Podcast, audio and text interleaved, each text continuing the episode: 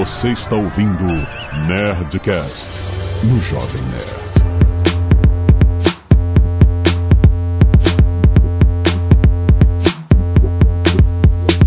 Landa, landa, landa, nerds! Aqui é Alexandre Antônio Jovem Nerd e outro podcast de hoje é sobre Vingadores. Porra, agora vai tirar toda a audiência, Alexandre. Não, calma! Mas cada um escuta numa hora. Primeiro escuta um, depois escuta outro. Aqui é o Paulo Silveira e canal de sucesso no YouTube precisa ter banheira de Nutella. Olha aí. Aqui é o Guga Mafra. Se você veio aqui pra aprender a ser famoso, você veio ao lugar errado. Olha! Muito bem, nerds! Estamos aqui mais um Nerd Tech. Você já sabe, trazido a você pela Alura todo mês, toda primeira sexta-feira do mês. Temos Nerd Tech com a Alura, com o Paulo Silveira aqui. E hoje temos o Guga Mafra porque nós vamos falar sobre o sucesso do seu canal no YouTube. é isso mesmo. Porque o Google trabalha com vários canais de YouTube na Amazing Pixel, a gente já sabe. E uma coisa interessante é, é- é a gente tentar identificar fatores de sucesso do canal, não só de sucesso de views, etc., mas de sucesso comercial também, que nem sempre estão de mãos dadas. Às vezes o canal tem muito view e não consegue vender nada de publicidade. Tipo, É, é comum, inclusive. é como. É comum. A gente já teve alguns casos aqui também. Então, por exemplo, o Jovem Nerd não é o canal de YouTube mais visto do YouTube Brasil, mas a gente consegue vender bastante publicidade. Tipo assim, Peraí, peraí, peraí. Há controvérsias nisso. Ele não é em número de views. Não, mas não. em número de minutos assistidos, ah, tudo bem. ele tá no top 5 ali. É. então, vamos entender todas essas diferenças neste programa espetacular, principalmente pra você, criador, que está começando seu canal, que você já está no seu canal, que você quer fazer no YouTube sem se sujar de chocolate.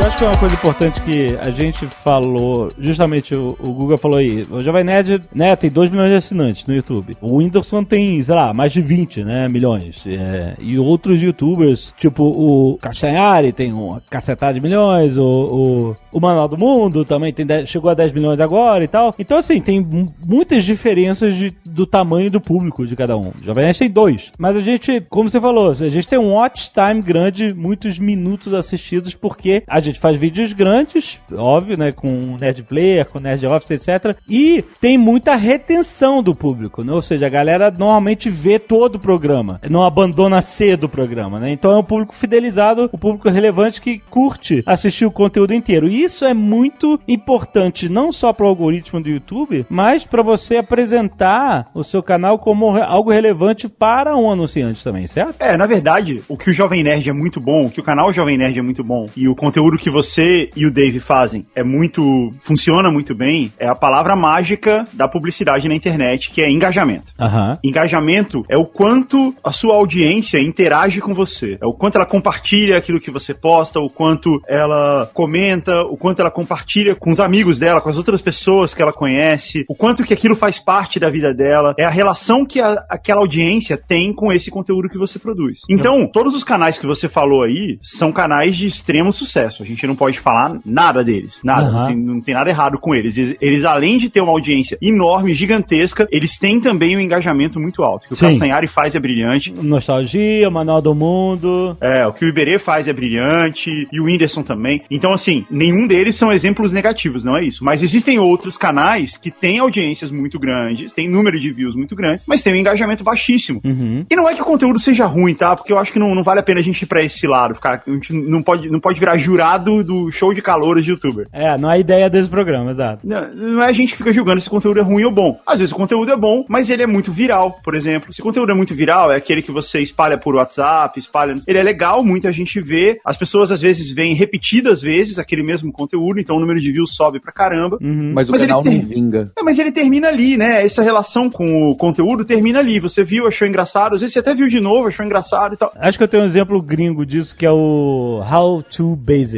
How to Basic viraliza bastante. Já viralizou mais é, antigamente. O cara sempre faz uma receita de como fazer alguma coisa, ele zoa completamente a parada e é nojento. Ele. Enfim. É, é bem nojento. É. Que ele, ele faz xixi no pé, né? Eu já vi ele fazendo isso. É, faz é fake, mas é, mas é um canal de zoeira, entendeu? E tipo assim, ele é invendável. Assim, quem é que Vou botar publicidade naquela onde mas ele viraliza e ele é gigante, entendeu? Mas despindo aqui todo o julgamento que a gente faz. é- Não tô jogando conteúdo deles, eu tô falando que, tipo assim, como é que você vai botar uma marca ali, né? Mas olha só, nós três aqui somos produtores de conteúdo também. Além da gente consumir conteúdo e trabalhar com isso, a gente também produz conteúdo. Então a gente sempre acaba olhando pro conteúdo que a gente vê com algum olho de, de jurado, igual eu falei, ah, isso é bom, isso não é tão bom. isso é- E tudo bem, isso faz parte da vida. Mas vamos tirar isso tudo, vamos olhar só número, vamos olhar só view. Tem um valor aí. Se esse cara tem 2 milhões de views, 10 milhões de views por vídeo, tem um valor ali como negócio, né? A gente tá falando aqui um pouco sobre o sucesso no, no YouTube, na produção de conteúdo como negócio. E se ele tem essa audiência toda, obviamente tem um valor. Mas esse valor, ele só vai até o ponto do alcance. Você perguntou assim, quem poderia anunciar isso? Quem poderia anunciar nesse canal? Eu não sei. Mas se alguém anunciar nesse canal, ele vai ter um benefício ali, é o alcance. Muitas pessoas vão ver e perceber a marca dele. Agora, não basta, é muito pouco, né? O que, que vem depois disso? A marca vai ter um relacionamento com o canal, com a audiência desse canal. A audiência vai entender o que essa marca faz, ela vai se engajar, ela vai passar a entender aquela marca como alguém que faz parte do dia a dia dela. E não vai, sabe? E eu não tô nem falando da questão do conteúdo ser nojento ou não, ser repetitivo ou não, tal, que eu também acho. Mas assim, não vai porque não, não tem profundidade o suficiente pra isso. Um exemplo de como você tentar aproveitar apenas o alcance sem engajamento nenhum, ou seja, que é um exemplo errado. A gente conheceu uma pessoa muitos anos atrás, dono de uma loja de action figures, e ele queria começar a aparecer na internet e tal, procurou a gente e tal. E aí ele tinha feito uma estratégia muito louca que foi criar um Twitter na hora de fazer o Twitter da loja para ele anunciar lá os produtos dele e tal. O que que ele fez? Ele comprou um Twitter que já tinha um número X de seguidores e estava à venda. Nossa. Que era o Twitter Frases do Cazuza. E aí, ele transformou no, sei lá, o Teixeirinha Action Figures, alguma coisa assim, entendeu? Aham. Mas o que aconteceu? Ele tava pensando só em alcance, porque ele tinha bastante seguidores daquele Twitter. Ele falou assim: ó, então vou alcançar bastante gente. Só que, em questão de engajamento, imagina, você segue o Twitter frases do Cazuza e de repente começa a vir propaganda de action figures, coisas nerds, e você, caralho, né? Não vai, não vai ter impacto nenhum, entendeu? Então isso foi um. A, a não ser que seja o action figure do Cazuza. Ou do Frejá, talvez. Do Frejá. Exatamente o box set Cazuza, Frejá. Seria legal. Mas isso não é, é um exemplo clássico de você ter alcance, mas não ter engajamento. Virou um spam, né? Virou um spam. No fim é isso. É isso aí. Ele comprou uma lista de seguidores e fez o possível pra chegar neles. Mas foi uma compra ruim, assim, porque no fim das contas, se ele tivesse comprado um frases de, sei lá, Thanos, Essa Seria melhor, exatamente. talvez funcionasse, talvez tivesse dado certo. Mas além dele ter comprado uma base, no fim ele comprou uma base de usuários, né? Ele comprou um mailing e um mailing pouco qualificado pro negócio dele. Exato. Exato, exatamente. Uma coisa que acontece comigo sempre aqui na Amazing Pixel, às vezes canais que a gente tem que já fazem sucesso chegam pra mim e falam assim: putz, eu acho que meu canal tá meio estagnado e tal. O que, que você acha que eu devia fazer pra crescer o número de views? Ou pra ter mais anunciantes? Ou pra ter mais marcas anunciando tal? Pra gente crescer mais como negócio? E a minha resposta, ela é bonita e triste ao mesmo tempo. Sempre eu respondo essa pergunta com a seguinte frase: faça o que seu coração mandar. Olha só, que bonito. É bonito e triste ao mesmo tempo. É bonito porque é bonito, né? É poético. Mas é triste porque parece. Eu acabo não dando a resposta que o cara tá querendo ali. Mas a verdade é que tem uma coisa por trás disso. Você tem que fazer um conteúdo que você realmente gosta. Fazer um canal do YouTube, e aqui a gente não tá falando de empresas, né? A gente tá falando de pessoas. Fazer um canal do YouTube é um negócio muito trabalhoso, muito difícil. Leva tempo pra dar certo. Uhum. Leva tempo pra ele vingar. E você só vai conseguir superar tudo isso, você só vai conseguir passar por tudo isso, se você estiver realmente amando aquilo que você tá fazendo. Sim. Então, se você for fazer um canal sobre algo que você não gosta só porque faz sucesso, não vai vingar, não, não vai dar certo. Você vai ficar de saco cheio dele antes que esse sucesso chegue, se é que ele vai chegar. Então, é isso que eu sempre falo. Outra coisa que rola é as pessoas falando assim: ah, qual é a próxima moda, né? Teve a moda da Nutella, teve a moda dos desafios, do não sei o que, qual vai ser a próxima? Primeiro que não tem como saber isso, e mesmo se a gente soubesse, a hora que você começar a fazer isso, já vai ter passado, sabe? Já vai estar no meio do assunto. É muito difícil você realmente surfar essa onda. Você pode até conseguir um vídeo que vai conseguir 10 milhões de views. Beleza, parabéns pra você. Mas você não vai conseguir manter isso depois. Então, se você pensa no canal do YouTube como um jogo de loteria, eu vou tentar fazer um vídeo que vai viralizar, vai dar 10 milhões de views e eu vou ganhar uma grana lá com a AdSense, beleza, pode continuar tentando aí igual loteria. Você fica tentando com chances muito baixas e uma hora pode ser que você acerte. Agora, se você quer começar ele como um negócio próspero, você tem que pensar passo por passo, você tem que pensar em, em objetivos pequenos e você tem que saber que é um longo caminho e você realmente tem que fazer algo que você gosta. What's up, guys? Thanks for watching. Click down here so you don't miss out on any new videos. Guga, deixa eu aproveitar para te fazer uma pergunta, então. Por exemplo, a gente da Lura, a gente faz esse Nerdtech com o pessoal do Jovem Nerd, a gente faz lá no Nerdologia, faz com o Gaveta também, que tem um perfil bem, bem técnico, assim, do, nos vídeos, tem conteúdo. E o Jovem Nerd, por exemplo, no YouTube, eles têm bastante de cultura nerd, cultura geek e filmes, etc. Mas eles também têm a parte de vlog, etc. Muitos também têm essa parte de vlog. E tem muita gente que quer começar que eu vejo que fica tentando entrar nessa parte, ah, vou começar a fazer diário e vlog, etc. Eu, pessoalmente, sempre preferi o outro, onde você traz realmente um conteúdo, em vez de que vou mostrar como é legal a minha vida, vou falar, não, olha, eu gosto muito disso, quero mostrar isso para as pessoas porque eu tenho um conhecimento técnico profundo, como nerdologia, ou porque não, eu sei fazer muito bem isso aqui, de editar vídeo, etc. Tem alguma preferência de que lado ir, ou... Eu acho que não, Paulo, porque penso que é um stand-up comedian, um, um comediante, né? Esse cara é um cara que, basicamente, ele fala observações da vida dele. Não é muito longe, tá? E me permita alguma licença poética aqui, mas não é muito longe do que faz um vlogger. É verdade. Né? Ele, ele pega fatos da vida dele, ele observa, ele, ele cria um texto, ele cria um setup e punchline, né? Ele cria uma ideia e no final ele entrega um punchline que faz um negócio ser engraçado e tal. Beleza, ele tem um trabalho ali. Mas ele basicamente vive com observações da vida dele. E tem gente que é muito boa nisso. E é um negócio muito simples, né? Esse cara sobe no palco, né? De calça jeans e camiseta, com uma garrafinha d'água na mão, e esse é o show do cara. E o cara entretém uma plateia, às vezes, aqui nos Estados Unidos, tem cara que entretém um estádio fazendo isso. Enquanto o YouTube tem que levar, tipo, um país dentro de um, um 747 com a usina nuclear, o cara vai lá sozinho com o microfone, uma garrafinha de água e, e mantém a mesma plateia. Impressionante. Então, assim, eu acho que essa mesma ideia, essa mesma relação, ela vai pro. Isso é tudo entretenimento. Essa mesma ideia, ela vai pro YouTube. Então, o cara que faz vlog, se ele é realmente bom nisso, se ele é realmente engraçado, se é uma menina que faz um vlog de moda e fala de maquiagem e fala da, da vida dela, da roupa, do look do dia dela, ou, ou, se é alguém que gosta de pets e filma a vida do cachorrinho dele, sempre tem um público para isso. Você prefere um conteúdo mais técnico, isso faz parte do, das suas preferências, ok? Mas tem de fato um público que gosta de ver vlogs, e se a pessoa for interessante o suficiente para fazer um bom vlog, isso vai dar certo, vai funcionar. De novo, cai naquilo que eu falei, faz o que seu coração mandar. Se você acha que você é bom fazendo vlog, se aquilo é divertido para você, se você fica orgulhoso daquilo que acontece ali, independente do número de pessoas que estão vendo, vai lá, vale a pena. A vala comum que isso acaba caindo é das pessoas imitando. Pode ser que daqui a um tempo a gente tenha um novo Whindersson, um novo cara que põe, liga a câmera na cara dele e é tão engraçado e tão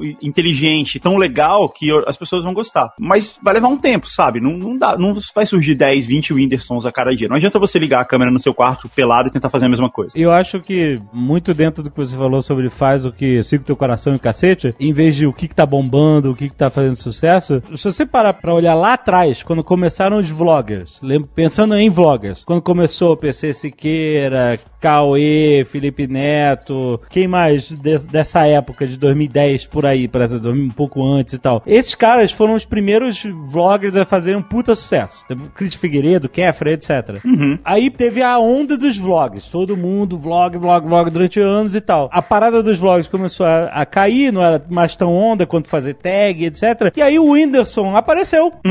Tipo assim, depois do grande ápice da onda dos vloggers, entendeu? Ele já fazia, sei lá, desde 2013, mas foi de 2015 para 2016 e que ele explodiu, que se tornou o canal brasileiro com mais inscritos e tal. E desde uhum. então, e ele tá fazendo o quê? Vlog. Depois da curva, entendeu? Mas por quê? O cara tava fazendo o que ele gostava. E, e fazendo o que ele gostava, ele fazia aquilo extremamente bem, né? Uhum. Então, tipo assim, não interessa que passou a onda ou que não tem a onda. Se não tiver a onda ainda, pode ser que a pessoa seja criadora da onda. Entendeu? Quando o Jovem Nerd começou a fazer humor de fotomontagem com texto, ninguém fazia exatamente isso. Era uma parada que a gente fazia. Quando a gente começou a fazer o Nerdcast, existiam outros podcasts, etc. Mas não existia exatamente o podcast como o Nerdcast, entendeu? O Papo Nerd editado do jeito que era, com aquelas vírgulas sonoras dividindo os assuntos, com uma formatação de blocos que começam e terminam com música, etc. Assim, foi uma parada tipo assim, que a gente começou a fazer porque a gente estava interessado no formato que a gente foi traçando, né? Criando com o tempo. E aí acabou virando um, uma coisa única e que teve seu momento, entendeu?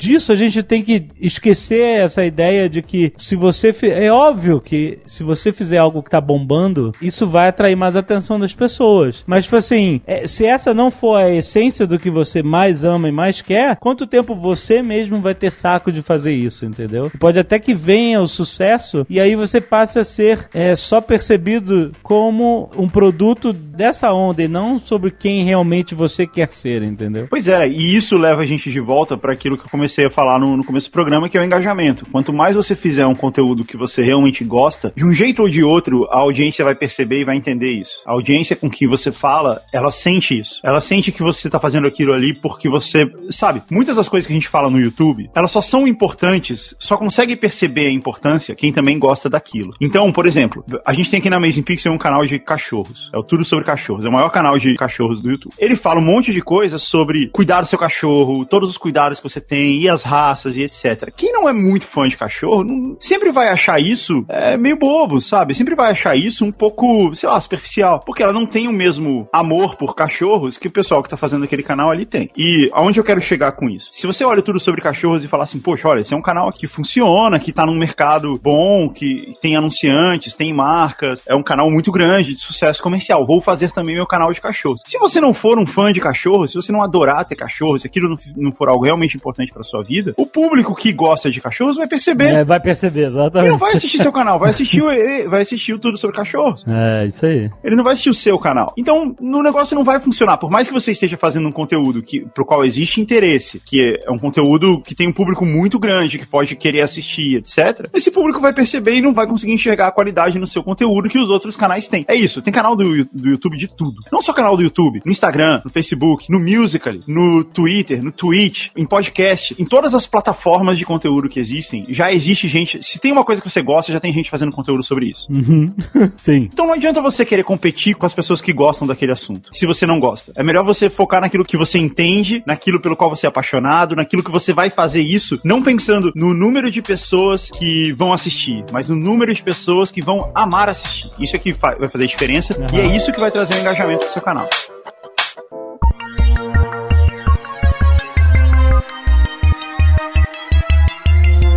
Queria saber do Google e também de você, Jovem Nerd, o que, que, vocês acham então desse movimento que tem aparecido das empresas tentarem, primeiro, chegar nos canais que têm popularidade e depois de ter os próprios canais. Então, um, um, exemplo é o que a gente faz, né? Então, a gente da Lura, a gente entra nesses canais que tem um público parecido com o que gosta de tecnologia e etc. Uhum. Então, usando esse poder dos influenciadores e de uma maneira até mais próxima, né? Eu tô aqui no programa conversando até para demonstrar, eu pego um pouco da influência de vocês e também demonstro meu conhecimento nessas áreas e minha participação. Exato. Como que vocês têm visto esses movimentos, se realmente está acontecendo? Eu também vejo empresas tentando fazer isso de maneira errada. Como que as empresas podem fazer, devem fazer, não devem fazer? Eu acho que vale a mesma lógica. Claro que guardadas as devidas proporções, porque a gente está falando de empresas, não de pessoas, vale mais ou menos a mesma lógica do que a gente está falando aqui. Não adianta uma empresa que faz, sei lá, computadores, e aí ela contrata um youtuber e põe esse youtuber pra tomar banho de Nutella dentro da empresa. Se bem que esse seria até engraçado engraçado, mas é, não, não...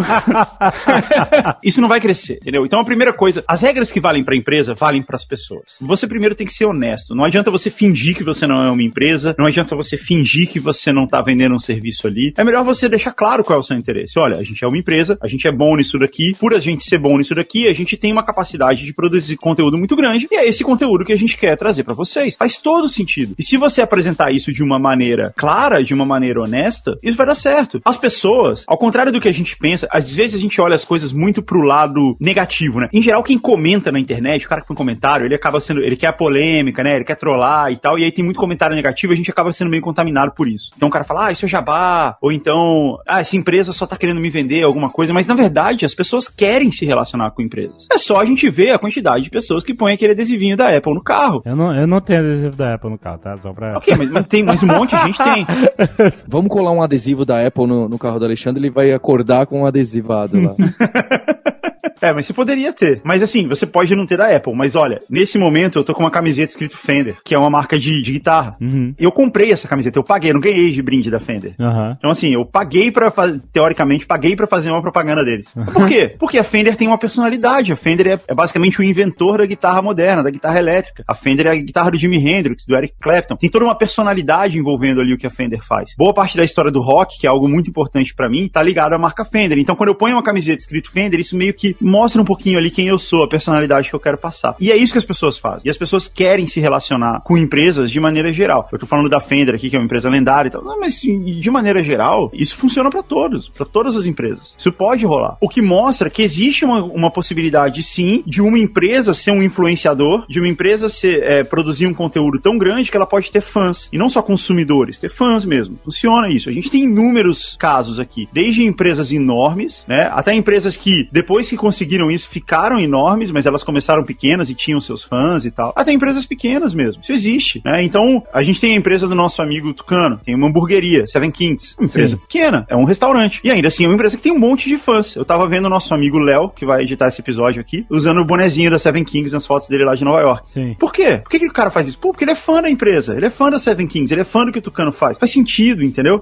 É, é normal a empresa ter fãs, ter seguidores, assim como pessoas, assim como artistas têm fãs. Isso pode acontecer. Mas do mesmo jeito, você tem que ser honesto, você tem que ter uma proposta de valor, um conteúdo muito claro, não adianta você atirar pra todos os lados. Sim. E é isso, você tem que dar a cara a tapa um pouquinho também. Como todo mundo faz aqui, como a gente faz aqui todas as semanas, né? E pra quem tá criando, seja uma pessoa, seja uma empresa, o que que você, a gente vai fazer o jabá no final do curso que você criou, Guga, mas o que que você dá de linhas gerais pras pessoas que estão com um canal, seja de empresa ou não, que trabalha com marketing digital, o que que são os erros, o que que tem que ser feito de, de básico mesmo, feijão com arroz pro canal? Eu já comecei com o, o ponto específico, né? Eu já comecei com dois pontos específicos aqui. Primeiro, o que, que você tem que almejar? Engajamento. Você não tem que almejar audiência, você não tem que almejar número, número de views muito alto, tal. Isso vai vir com o tempo. Você tem que almejar engajamento. A relação que você tem com o seu público, por menor que ele seja, ela tem que ser muito forte. Esse é o mundo ideal. É melhor a gente ter uma relação com um público pequeno, mas uma relação muito forte e de troca, do que você ter uma relação com um público muito grande, com quem você não consegue estabelecer um diálogo. A outra coisa é você fazer o que o seu coração manda, como eu falei. É você fazer um conteúdo que faz sentido pra você, um conteúdo no qual você é especialista. E fazer isso de maneira honesta, de maneira aberta, é, dando a cara a tapa, de maneira propositiva. Quer dizer, se a gente tá falando aqui da Alura, que é uma escola, é uma empresa de educação, ela vai falar de educação, ela vai falar de história, ela vai falar de coisas voltadas pro conhecimento, né? Faz sentido isso. Falar de coisas voltadas pra tecnologia, ela é uma empresa de educação na área de tecnologia. Vai falar um pouco sobre isso. Entende? Você trazer o conhecimento que faz sentido pra você é o que vai te dar respaldo. Por que, que o Jovem Nerd é o conhecido como um grande influenciador do segmento de tecnologia, por exemplo? Porque ele fala disso há muito tempo. A gente tem, acho que há 13 anos atrás, falando sobre a história da tecnologia, falando sobre videogame, falando sobre celulares, falando sobre, sei lá, várias coisas relacionadas a isso. E isso ao longo do tempo, isso foi construído ao longo do tempo. Este é o Nerdcast número 13 Uhum. de maio de 2006, que a gente fala sobre Google. O nome é Google meu pastor e nada me faltará, onde o Blue Hand fala que o futuro... 2006, tá? O YouTube foi criado em 2005. Ele fala que o futuro da internet... Fala, qual é o futuro da internet aí, Blue Hand? Ele fala que o futuro é esse negócio de, de vídeo, compartilhar vídeo, essas coisas. Blue Hand, o que, que a gente tem tido de fantástico na internet que você tem percebido ultimamente? Ultimamente, o maior é troca de vídeo. YouTube? É coisa do tipo. É, então. É que agora com as bandas largas, né? Antigamente, sem banda larga é impossível. Hoje em dia, Ele meio que acertou. Devia, devia ter comprado ações do Blue Hand. Mas então, a gente tem uma brincadeira aqui que é assim: às vezes tem um anunciante e fala assim: ah, eu quero anunciar no Instagram do Jovem Nerd. Aham. No Stories do Jovem Nerd. A gente faz publicidade no Stories, certo? Sim. Põe lá, hashtag Ed, a gente faz publicidade lá. Aí ele vem e fala isso, ah, eu quero anunciar no Instagram do Jovem Nerd. E a gente tem um preço pra isso. Aí a gente fala o preço e, e o anunciante acha caro. Não a Alura, a Alura acha tudo barato. É... Mas tem anunciante que acha caro. Fala assim, não, mas poxa, você vai fazer isso em 15 segundos. Cara, não é em 15 segundos. São 13 anos e 15 segundos. É, exatamente. Não, 16, no caso 16 anos, Jovem Nerd 16, 16 anos. ok. 16 anos e 15 segundos. 16 anos construindo isso. Exato. Construindo isso pra você chegar e quando a gente falar da sua marca, a pessoa que tá do outro lado vai prestar atenção, vai entender, Exatamente. vai dar um crédito pra gente. Poxa, se é o Jovem Nerd que tá falando dessa marca, eu vou dar uma chance. E por quê? Porque lá atrás, uma outra coisa que a gente fez, ao construir esse negócio todo, foi a gente dizer não pra algumas marcas. Marcas que a gente não confiava, que não era um negócio legal, a gente não fazia, certo? A gente já dolorosamente já fez isso muitas vezes, não foi, Alexandre? Já fizemos, sim. É, e não, e não foi fácil. Não, e teve uns nãos que doeram demais. não, não, não. Mas, mas é muito importante porque é a questão de, de manter o engajamento e a confiança da das pessoas, entendeu? E a gente faz até hoje, né? No ano passado teve um enorme aí. Então, esse, é isso que eu tô lembrando, que foi doloroso. Então, a gente fez isso ao longo de todo o tempo pra gente poder ter essa relação com o público, onde a gente pode fazer publicidade com honestidade, a gente não disfarça, a gente não finge que não é uma publicidade, a gente fala na cara, a gente coloca jabá absurdo. Porque a gente sabe que a gente tem uma relação onde o público do, do Jovem Nerd vai olhar e vai falar assim: ah, ok, eu aceito isso, eu aceito ouvir essa publicidade, eu entendo que ela faz parte do modelo de negócio do Jovem Nerd, e mais, se essa marca é fã do Jovem Nerd, se essa marca tá ligada ao Jovem Nerd de alguma maneira, eu vou dar uma chance pra ela, porque eu também sou fã do Jovem Nerd. Eu também me envolvo nas coisas que o Jovem Nerd faz. Então isso tudo constrói algo que é muito positivo. E quando a gente fala de marcas, marcas criando seu próprio conteúdo, seu próprio canal do YouTube, seu próprio podcast, etc. Se for nesse princípio, se for com essa ideia, também chega lá da mesma maneira. Como eu falei, pessoas, elas não têm nenhuma ressalva em se relacionar com marcas. Pelo contrário, elas estão abertas a isso. O importante é você não tentar enganar elas. What's up, guys? Thanks for watching. Click down here so you don't miss out on any new videos. Uma outra coisa que eu sempre recomendo quando a gente está criando um novo canal do YouTube ou reestruturando um canal do YouTube para o crescimento, coisa do gênero, é cuidar do formato do programa. Eu acho que essa é uma fórmula secreta, bom, não é mais secreta, mas que vale muito a pena você pensar. A maioria das pessoas, elas gostam um pouco da previsibilidade do conteúdo. Sim. Elas gostam da ideia de entender a estrutura do conteúdo que elas vão receber. Aham. Se a gente fizesse um Nerdcast, por exemplo, e aí num programa a leitura de e-mails é no começo, no outro é no meio, no outro é no fim, ia ser difícil da audiência entender aquilo que ela tá ouvindo. Quando ela vai ouvir o Nerdcast, ela sabe, ah, primeiro vai ter a leitura de e-mails, depois vai ter o cacete agulha, e aí o programa começa. Ela- isso é confortável, isso é legal, ela, ela entende, é como se fosse falar uma língua. Um exemplo que eu gosto de dar também são as séries americanas, é o CSI. CSI foi a série americana mais vista durante muito tempo. Aham. Ele sempre é substituído por uma outra série que segue mais ou menos a mesma ideia. No CSI, todos os programas têm a mesma forma. Começa com um crime acontecendo, depois mostra a equipe ali tentando, na, na cena do crime, tentando ver o que aconteceu, recolhendo pistas. Aí todo mundo vai numa direção que parece óbvia, mas é errada. Tanto que depois de um tempo vendo CSI, eu falei assim: ah, whatever, você me mostrar qual é a primeira hipótese. Eles filmam, né? Ele, o cara começa a narrar o que, que pode ter acontecido, e aí você vai vendo o crime acontecer da forma que ele tá narrando, né? É, ele- eles reproduzem como se estivesse vendo acontecendo. Mas eu falei assim: whatever, porque essa primeira tá sempre errada, então eu já sei que não é assim. entendeu? É, então.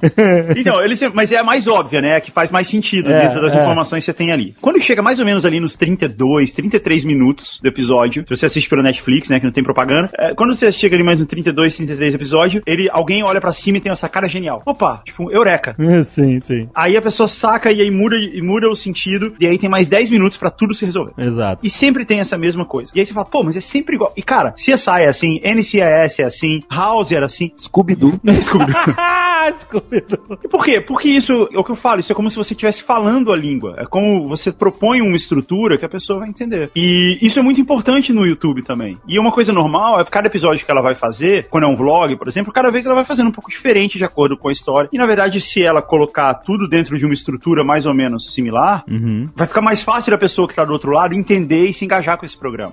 É o caso do Nerd Player, por exemplo. O Nerd Player, ele não foi sempre exatamente assim, mas aos poucos ele foi sendo construído desse jeito, né, Alexandre? Sim. ter uma abertura onde você aparece falando. O momento de Absurdo foi uma coisa muito legal que a gente fez no Nerd Player, porque a gente escancarou mais ainda a ideia da publicidade. Ó, vai entrar uma publicidade aqui. E era importante pra gente. Presta Aham. atenção. E depois o programa se desenvolve. Ele tem mais ou menos a mesma duração, tem mais ou menos a mesma estrutura sempre. E isso faz com que o programa seja mais fácil de você se relacionar e dele crescer. É engraçado que raras vezes que não tem momento de Java absurdo, eu sempre vejo a galera falando, caraca, não tem momento de Java absurdo, eles notam, entendeu? Por mais que seja uma brincadeira deles notarem que não tem e falam assim, porra, assim, como se eles realmente estivessem sentindo falta, eles notaram a, a ausência. Isso significa justamente isso que você falou. A galera tá acostumada com o formato e acha interessante o formato. Quando muda, alguma coisa fica até esquisita na mente da pessoa, né? E outra coisa que é importante a gente. O Nerd Player é outro exemplo que eu sempre uso aqui. Nerd Player levou muito tempo pra fazer sucesso. A gente já tinha o Nerdcast, já tinha o Nerd Office, Isso. já eram dois programas de sucesso. Mas pra gente trazer, esticar esse sucesso pro Nerd Player, que é um excelente programa, mesmo ele sendo um excelente programa desde o começo, levou um tempo pra isso acontecer. Tem que ter uma certa persistência, né? Todo programa novo tem essa curva. Impressionante. Até a gente começar a ter anunciante. Justamente porque as pessoas querem estar acostumadas ao formato. E acham importante que o, também o público esteja acostumado ao formato, né? É engraçado isso. Pois é, e à medida que a gente vai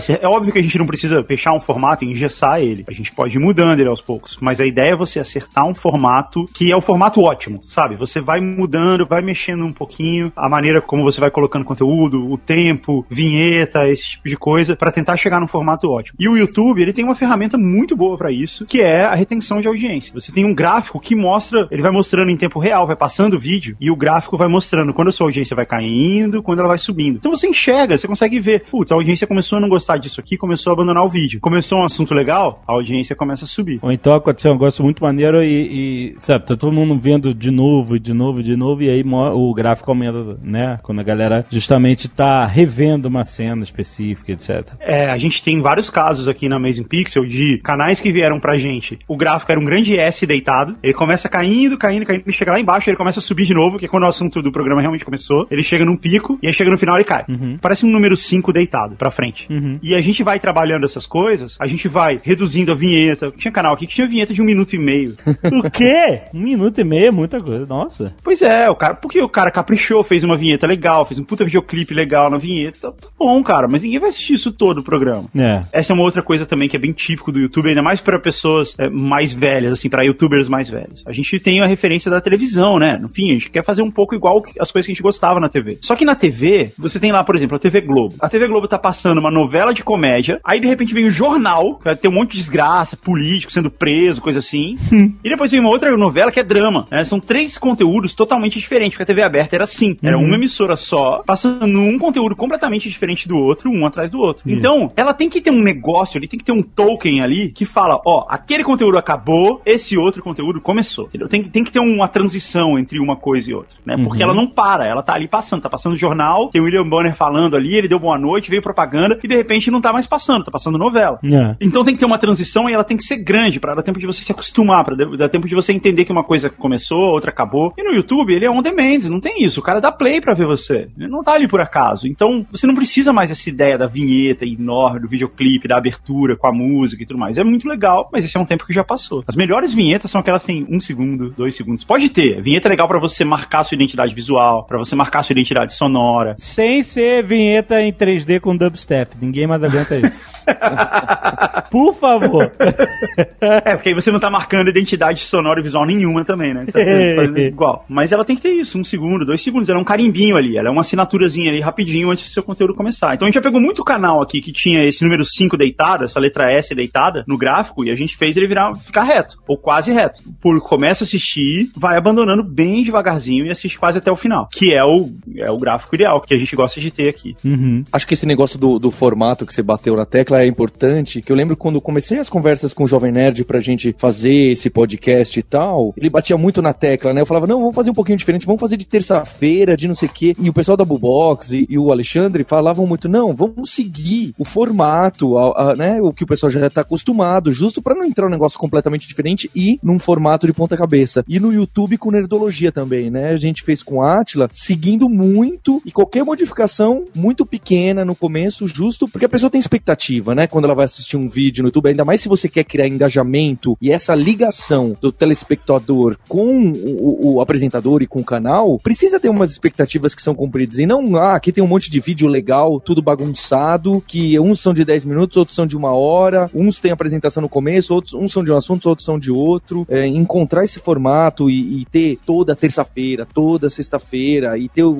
tamanho próximo, né? Os queimando a língua do, do Sr. K, tudo 15 minutos, sabe? Eu acho que gera um- uma ligação mais forte, é mais forte de, de gerar esse engajamento. Exato, e você circulou de volta pra onde eu queria chegar, que é o lance do engajamento. Quanto mais você tem identificação, e às vezes quando eu falo isso pras pessoas, elas falam assim: pô, mas você quer que eu faça conteúdo repetitivo? Você quer que eu faça conteúdo formulaico? Não é isso. O seu conteúdo em si, a mensagem que você vai estar passando no programa, cada programa é diferente. Se você tem um canal de cinema e num programa você tá falando sobre, sei lá, a forma da água, no outro programa você tá falando sobre Avengers, eles vão, o conteúdo é diferente. Mas que ele tenha sempre a mesma fórmula é uma questão de linguagem, é uma questão, você tá falando a mesma língua, você tá falando a língua que o seu público já tá acostumado. E é isso que traz engajamento. É muito mais fácil essa pessoa responder e se engajar, se relacionar com um conteúdo que ela fala a mesma língua, que ela já está habituada, do que uma língua que ela está tendo que aprender toda hora de novo. Entendeu? O formato é linguagem. E isso é uma coisa muito importante e faz muito sentido. Tem total importância no, no sucesso de um canal ou de um conteúdo qualquer que você vai fazer na internet. Seja ele um canal do YouTube, um podcast, um blog ou um conteúdo no Instagram, não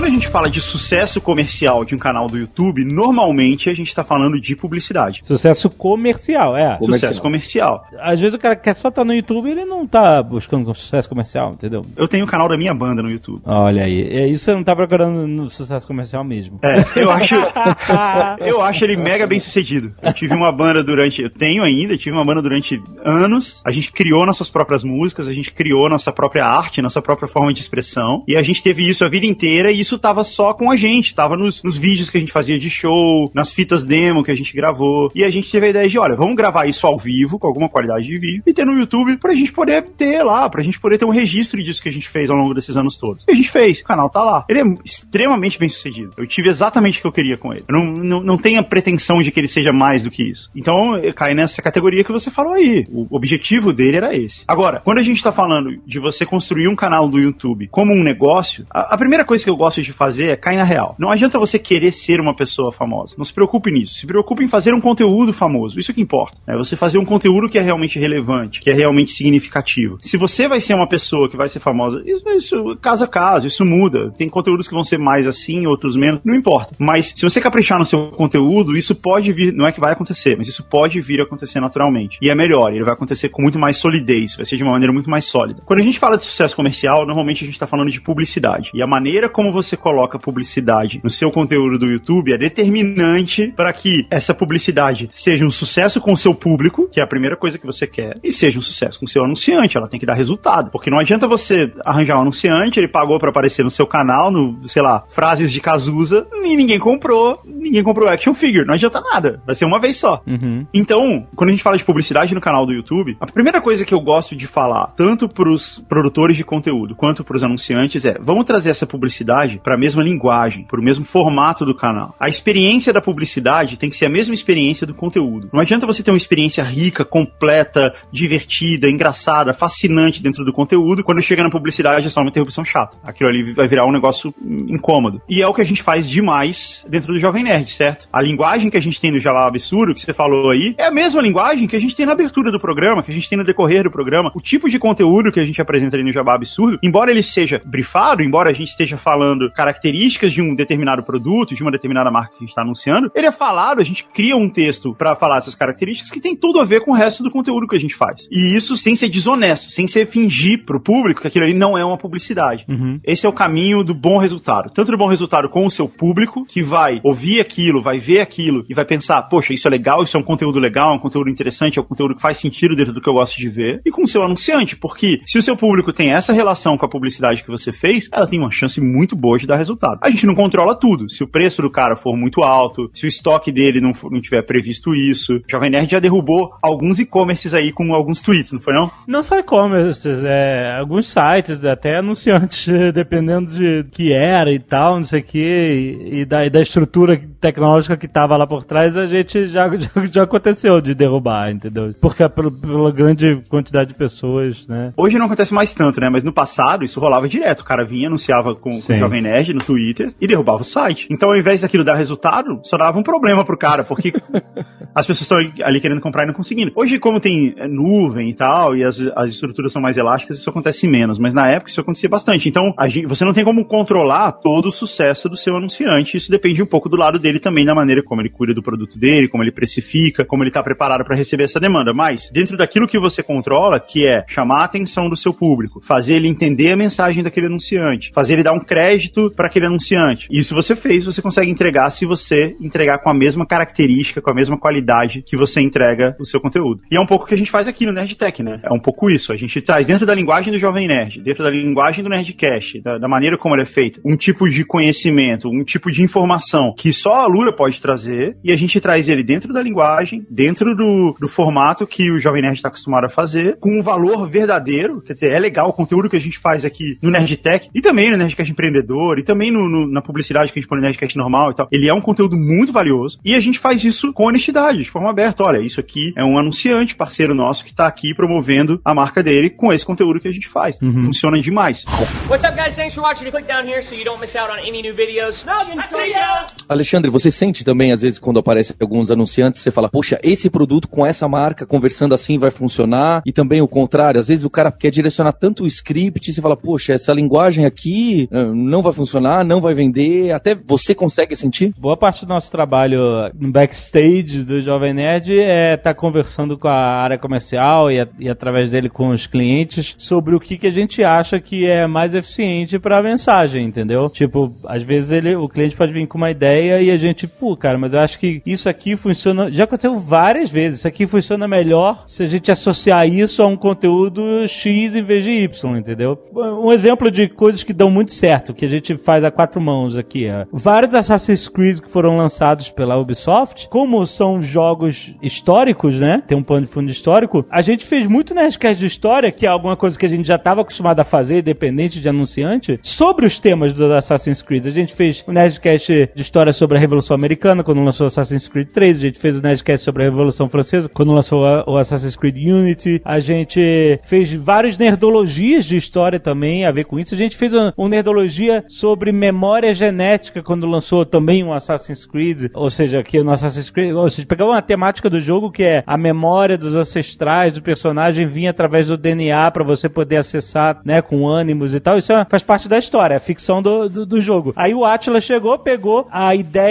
e, tipo assim, existe memória genética transmitida por DNA? né? Não, não existe. Mas, aproveitando que estamos falando de DNA, o que mais o DNA transmite através das pessoas? Existem certos medos, etc., que são hereditários, entendeu? Então, tipo assim, aí a gente falou da ciência de uma coisa que era uma base da ficção do jogo. Ou seja, a gente está pegando nossa expertise, que é criar conteúdo, e em algumas oportunidades, quando funciona não só para o anunciante, mas quando funciona para nós, para o que a gente acredita ser um conteúdo valioso e único que só a gente pode fazer e que o público vai curtir, a gente associa uma coisa a outra. É isso que a gente chama de temático, entendeu? É quando a coisa justamente é feita de uma forma de mãos dadas com a mensagem que vai ser passada. Mas é muito, muito importante, a coisa que a gente tem completamente como uma, uma base que está antes de qualquer negociação é se funciona como um conteúdo, independente do anunciante. Por exemplo, se não tivesse esse esse anunciante, isso poderia ser um conteúdo no Jovem Nerd? Ou no, ou no Nerdologia, ou nos canais, etc? Poderia. Então, se poderia, mesmo sem anunciante, eu posso trazer um anunciante e colocar nesse conteúdo, entendeu? Pra ver se para em pé. Exato, exatamente. Se você tirar o anunciante e ele não para em pé, aí não vale. E aí, tipo assim, o que a galera não sabe é quantas vezes a gente disse não, não dá certo dessa forma, entendeu? Às vezes você não diz não total pro anunciante e, e dá tchau pra ele. Às vezes você diz não, nesse formato não é interessante, mas a gente pode oferecer outros formatos que são interessantes, entendeu? O Jovem Nerd é uma árvore de, de todo tipo de formato. É, afinal, esse é o modelo de negócio do Jovem Nerd, é vender publicidade. Cria conteúdo gratuitamente, vende publicidade. Então o que a gente tem que fazer é fazer com que nosso conteúdo seja relevante pro público e pro anunciante. Mas nunca o público vai perder por causa do anunciante. Essa é a nossa filosofia, entendeu? Nunca a gente vai forçar a barra por causa do anunciante. A gente vai sempre fazer algo que a gente acredita que é um bom conteúdo, sempre trazer um anunciante que a gente acredita que é um cara idôneo, que é um cara, assim, que tá trazendo uma coisa honesta e nos quais a gente compartilha os valores, entendeu? É, pelo contrário, na verdade, né, Alexandre? O que a gente faz aqui com a Alura tem um halo effect muito grande. É a característica, a público acaba vendo a Alura como, caramba, obrigado, Alura, porque você pôs mais um Nerdcast na nossa vida. Eu já falei pro Alexandre, tem gente que me para e fala, poxa, que legal que vocês estão gravando lá com o Nerdcast, né? E fazendo isso tudo sem pagar, não é publicidade. Fala, não, meu amigo. Então é muito legal, mostra que funciona. Mas ó, uma coisa que interessante que eu lembro que, tipo assim, o Paulo veio procurar a gente porque ele viu que tinha dado muito certo o Nerdcast Empreendedor. Isso. E, mas antes do Nerdcast Empreendedor eh, começar, a ideia inicial era assim, pô, a gente queria fazer um Nerdcast, pelo que eu me lembro, né? a gente queria fazer um Nerdcast sobre empreendedorismo por mês, pra falar do meu sucesso.com. Aí o que que a gente falou? Assim, tipo assim, olha, é uma boa ideia ter um Nerdcast Empreendedor por mês, mas se a gente colocar um dos Nerdcasts da nossa grade regular todo mês como empreendedorismo, a galera vai encher o saco muito rápido. Porque imagina, você vai ter três Nerdcasts normais, um Nerdcast empreendedorismo, três Nerdcasts normais, um... Aí o que acontece? Não é legal do nosso lado, porque a gente vai ter um tema muito repetitivo, com muita constância, e não é legal, obviamente, pro público que vai estar de saco cheio de, ah, não, não acredito que essa é a sexta-feira, entendeu? Pra quem não interessa, pra...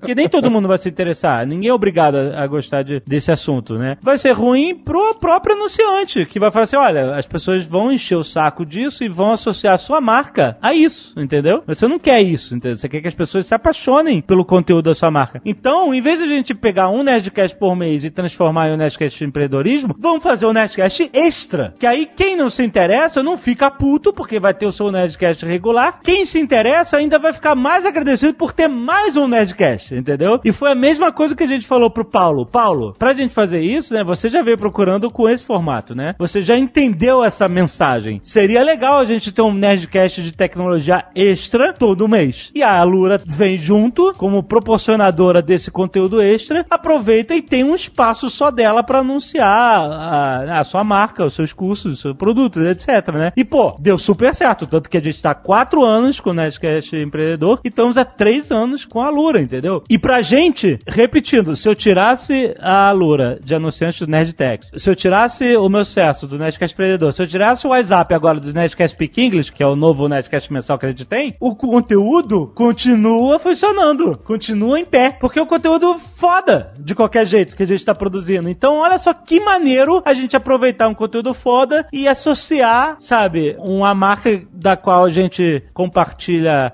valores e acredita nelas e, e, sabe, e traz negócios e, e renda pra dentro da empresa, entendeu? É um negócio win-win. é Win-win-win, porque eu ganho, o anunciante ganha e o público ganha. Essas empresas elas podem mudar de marca no futuro, elas podem ser vendidas, elas podem mudar completamente o modelo de negócio e ainda assim o, o conteúdo tá lá, ele se sustenta, é o que você falou. Ele vai estar lá pra sempre. Pra sempre. Ele vai estar sempre valendo. E a gente tinha tido, complementando a história que você contou, tem uma coisa muito legal também, que lá atrás a gente tinha tido um case com o Bob's. Tinha. Foi a primeira vez que a gente teve o Nerdcast Extra, né? Que foi um case bem legal. Que, e foi um pouco essa ideia de trazer a mensagem do anunciante pro nosso formato, né? O Bob's tinha essa história de você comprava um Big Bob e ganhava outro. É, isso foi uma campanha durante um período, né? É, você tinha que imprimir um cupom, na verdade, e aí com esse cupom você ganhava outro. E aí a gente falou, vamos soltar dois Nerdcasts. E aí a gente tava, eles queriam fazer um Nerdcast temático, e a gente pensou, ah, vamos fazer a história do hambúrguer, vamos falar sobre fast food, vamos falar sobre... eh, a gente pensou várias coisas legais que tinham a ver. A gente falou assim, não, não vamos pro produto, vamos pra ideia da campanha, vamos fazer dois Nerdcasts. Uhum. A gente faz dois Nerdcasts, o cara baixou um Nerdcast e ganhou outro grátis. Funcionou muito bem, e a gente tinha um medo na época de que isso ia dividir nossa audiência, né? Lançar dois Nerdcasts ao mesmo É, tempo, na mesma é, hora, É. o cara não ia entender, ia ouvir um só, é, não não ia sacar exatamente o que aconteceu. Então a gente ficou de olho ali na audiência e a audiência se sustentou. Ela se manteve a mesma nos dois episódios. E a galera se amarrou muito. Caraca, o- oh, obrigado, Bob. Graças a vocês, teve dois Nerdcasts hoje. Foi maneiríssimo. a gente né, teve de comentário falando assim, eu vou ouvir esse Nerdcast no Bob's, cara? né? Porque sai sexta de maneiro. Manhã, pô, vou, vou almoçar no, no Bob's ouvindo, foi muito grande. É, foi e, e o né? pessoal do Bob's adorou a campanha. Então a gente tinha esse background quando a gente propôs essa história aí do Nerdcast duplo, né? E que, e que acaba causando essa sensação de que, que bom, a marca traz mais um Nerdcast. Né? Um Nerdcast só por semana não é suficiente. A gente tem uma marca trazendo um outro sobre um tema específico, é muito maneiro. Isso é só um exemplo bem específico, né? A gente tá falando de Nerdcast, de, de algumas marcas específicas, mas, tipo assim, a ideia geral de como transformar o seu conteúdo em algo rentável, que é o que, tipo assim, se você tá procurando o sucesso do seu conteúdo como negócio, essa que é a ideia, assim, meio que fazendo uma revisão, eu acho que a primeira coisa mais importante de todas é você ter o engajamento, você ter a fidelidade da sua audiência, sabe? E entender a sua audiência, entender o que que eles curtem, etc. Mas ser, ao mesmo tempo, muito verdadeiro com você mesmo. Por exemplo, vou dar um exemplo aqui. Todo mundo adora o hype. Tudo que tá no hype, galera gosta. Então, por exemplo, agora Vingadores. Beleza? Vingadores tá super no hype. Hoje tem o Nerdcast de Vingadores. Aliás, se você está escutando esse Nerdcast primeiro, o, o Nerdtech, hoje tem o Nerdcast extra de Vingadores. Mas, por exemplo, hoje tem o Nerdcast de Vingadores. Tá todo mundo querendo conversar sobre Vingadores e, e quando a pessoa é fã de um conteúdo específico, tipo a gente ou outros sites e tal, gosta-se muito de ouvir o que, que, a, né, o que, que a galera desses sites está falando. É normal isso, bem normal. E sempre perguntam pra gente, né, o que, que você achou do filme e tal, não sei o quê. E aí, por exemplo, hoje a gente fez o Nerdcast Vingadores porque a gente queria falar muito sobre Vingadores. Não tem anunciante relacionado a Vingadores nem nada, mas a gente queria falar sobre Vingadores. Pra gente era algo natural e orgânico. A gente ficou empolgado com o filme e acha que tem conversa. Mas, quando saiu Guerra Civil, que foi outro filme que teve um hype muito grande, a gente adorou o filme também, teve o hype, a mesma coisa, mas a gente não, não conseguia descobrir uma conversa, sabe, relacionada ao filme. A gente não conseguia entender como a gente ia fazer um Nerdcast irado e, e que fosse diferente de tantos outros podcasts e conteúdos que a galera da, na internet já tava fazendo, entendeu? Era tipo assim, gostei do filme e é só isso que eu tenho a dizer, sabe? É, a pessoa pode até não entender é, isso, mas tipo assim, foi o que nós mutuamente sentimos. A gente não tinha muito o que acrescentar no caso do Guerra Civil. Então a gente decidiu não fazer o Nerdcast Guerra Civil. A gente, a gente assim, uma galera ficou puta, porra, eu queria Guerra Civil, queria ouvir vocês falando de Civil. E aí ficou durante um tempão, né? cadê o Nerdcast de Civil e tal, isso aqui. Tipo assim, eu não acho que foi um erro não fazer o Nerdcast de Civil. Eu realmente não tinha muito a acrescentar. E eu acho que seria um erro maior a gente fazer um Nerdcast inteiro só porque a galera queria e a gente não ter muito a acrescentar no, no, no tema, entendeu? Eu acho que isso seria uma besteira. Então, tipo assim, nesse momento foi o que a gente sentiu. E a gente, quando eu digo assim, o hype é legal, mas você tem que permanecer fiel ao que você acredita no seu conteúdo, para o que é o melhor. Tipo, a gente poderia fazer um Nerdcast de Guerra. Não tô falando que ele seria impossível. Mas eu não acho que seria bom. Não seria um bom episódio. O que não me tira a responsabilidade ou a culpa de ter feito outros episódios de Nerdcast que não foram bons. Não quer dizer que eu só faço Nerdcast que são fodas. Mas eu só faço Nerdcast que eu acho que vão ser fodas, entendeu? Mas, ô Paulo, em relação, eu vou fazer uma coisa que não se faz normalmente aqui e vou pedir feedback do cliente em público. A gente sabe que a publicidade que a Alura faz aqui no Jovem Nerd, a gente sabe que ela dá resultado. Tanto é que a gente tá aqui há vários anos fazendo Claro. e renovando e tal. Então isso, isso a gente sabe. Agora, você percebe esse engajamento dos alunos da Alura? Você percebe essa sensação que, aquilo que eu tava falando no começo, da relação com a marca, você percebe que a gente traz isso pra Alura também de alguma maneira? Ah, certamente, é é motivo de orgulho para muitos dos alunos. Os alunos que têm esse contato, né? Porque a gente tem alunos que não vivem nesse mundo completamente fora e. Bom, o Jovem Nerd, o que, que é isso, sabe? Tem Uhum. muitos alunos assim. Mas o público que tá próximo e, inclusive, quando a gente começou, falou: Nossa, que legal que vocês estão lá. Então, aumenta também o engajamento de quem já era o, o, o aluno, sabe? Gera um ciclo aí virtuoso muito poderoso. E eu cheguei a falar também pro Alexandre, pro pessoal da Bubox, que começou a funcionar bem pra gente depois de alguns episódios, sabe? Uhum. Logo no começo, acho que é justo aquilo. Ah, peraí, quem são esses caras aí? Nada a ver. É, tem um ajuste, né? Ah, já ouvi. Ah, de novo eles. Ah, então eu vou dar uma olhada, sabe? Aham. Mas é Sim. conteúdo, cara. No, no nosso material aqui, quando a gente fecha uma campanha, né? Quando a gente fecha um negócio com uma marca, eles recebem um material que tem escrito assim: olha, você tá produzindo conteúdo. Você tá sujeito a todos os, os prós e contras que a produção de conteúdo tem. Você tá sujeito a atraso, você tá sujeito a participação de convidado, você tá sujeito a chover, perder avião, todas essas coisas. Se você quer ter absoluto controle sobre o que vai acontecer, manda banner. Manda banner que não tem erro. É, se você vai produzir conteúdo, tem essa característica. E do mesmo jeito que a gente teve essa curva de aprendizado com o Nerdologia, com o Nerd Player, a gente obviamente vai ter essa curva de aprendizado aqui no Nerd Tech. Faz sentido. E é legal que a Alura percebe isso e entende isso desde o começo, né? A gente sempre conversou isso sempre ficou claro. Mas é importante para as marcas, quando elas forem criar seus próprios conteúdos, fazer conteúdos com influenciadores, com produtores de conteúdo, eles vão saber que isso vai acontecer também. Isso é normal. Todo mundo tem curva de aprendizado. Por que, que a gente não teria? Guga, gostei, hein? Já pensou em vender o Jovem Nerd? Mais do que isso, cara, eu acho que você devia criar o seu próprio canal do YouTube. Já pensou nisso? Eu acho que você tem jeito pra isso.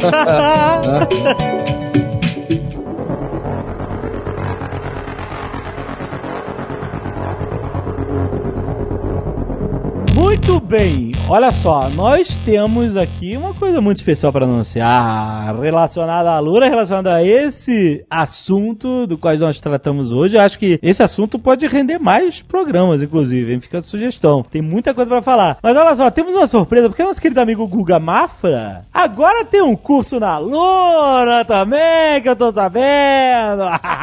Pois é, foi e é demais, cara. E é um conhecimento que a gente foi acumulando ao longo de, sei lá, 10 anos aí trabalhando com o Jovem Nerd, também com outros veículos, também com outras marcas e tal. E é isso que a gente tá trazendo aqui também, o conhecimento também muito forte que a gente traz da Amazing Pixel, onde a gente trabalha com criadores de conteúdo de todos os tamanhos. Então a gente tem canal lá que tem 10 milhões de assinantes e tem canal que tem 10 mil assinantes. Aham. A gente já teve canal que teve zero assinante. A gente começou do zero. Sim. Então todo esse conhecimento acumulado que a gente fez lá, voltado para sucesso comercial, voltado para criação do conteúdo e o trabalho com marcas, a gente trouxe para esse curso e onde eu falo essa brincadeira que eu fiz no começo, né? Não- a gente não tá ensinando você a ser famoso, não tá ensinando você a, ser, a virar um web celebrity. A gente tá ensinando você a criar uma propriedade intelectual, a qual você pode tornar um negócio, a qual você pode desenvolver ela para outros caminhos, a qual você pode tornar a base para a criação de mais conteúdo. E é isso que a gente tá fazendo lá. Um exemplo do que a gente faz lá, por exemplo, a gente falou muito aqui de publicidade, de como que a gente encaixa a publicidade dentro do nosso conteúdo, dentro da nossa linguagem. Então, uma coisa que eu ensino lá, quando você vai pedir joinha para seu canal, vai pedir para seguir, para seguir você nas redes sociais, né? A gente faz isso, né? É o clássico do canal do YouTube, né? Dá joinha, clica no sininho, se inscreve aí no canal, não é? Todo canal faz isso, não faz? Tem que fazer. A gente fala, olha, isso também é uma publicidade. Isso é uma publicidade do seu canal. Então ela tem que estar na sua linguagem. Então, Exato. ao invés de você pedir um joinha no começo do vídeo para você passar por cima disso rapidão, que todo mundo vai passar por cima disso rapidão também, encaixa isso no momento certo do seu programa. Mostra, eh, se a gente tem um, um canal de culinária, na hora que você tá mostrando aquele queijo bonito derretendo, é naquela hora que você fala assim, tipo, esse queijo tá incrível, né? Você não acha que ele merece um joinha aí? Pô, porque aí você tá trazendo o cara pro conteúdo, aí você tá, de fato, integrando a sua mensagem publicitária, que é me dá um joinha, me dá um like, dentro do seu conteúdo. Olha, eu tô associando esse seu like a um negócio muito legal que eu tô mostrando pra você aqui agora, que tá te deixando morrendo de fome.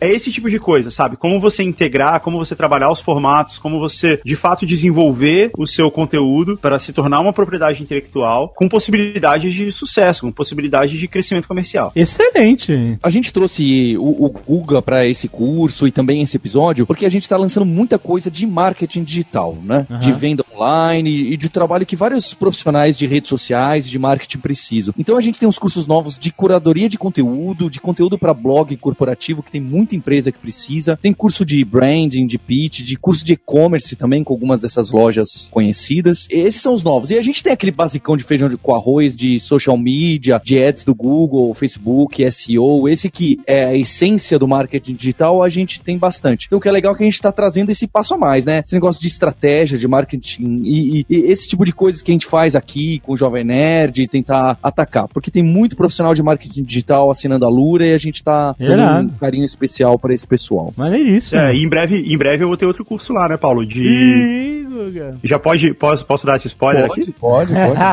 Vai ter outro curso lá que é de marketing com influenciadores. Olha só, influenciadores, Guga. Eu vou ensinar você a contratar o Jovem Nerd e o Azagal. Olha, não se esqueça então, se você fizer a assinatura da Alura, você já vai ter acesso ao curso do Google. Você não precisa escolher um, um curso ou outro. Quando você faz a assinatura da Alura, você tem acesso a todos os mais de 500. Já chegou a 600? Ainda não, mas vamos lá. Tá chegando lá. Mas mais de 500 cursos, cara. Incrível. É muita, é muita coisa, cara. Então, ó, 10% de desconto. Já dou a dica, se você já não sabe, porque a gente sempre fala aqui todo mês, em alura.com.br barra promoção barra nerd. Certo? Bom episódio de Vingadores pra vocês. Agora pode ouvir. Vai lá.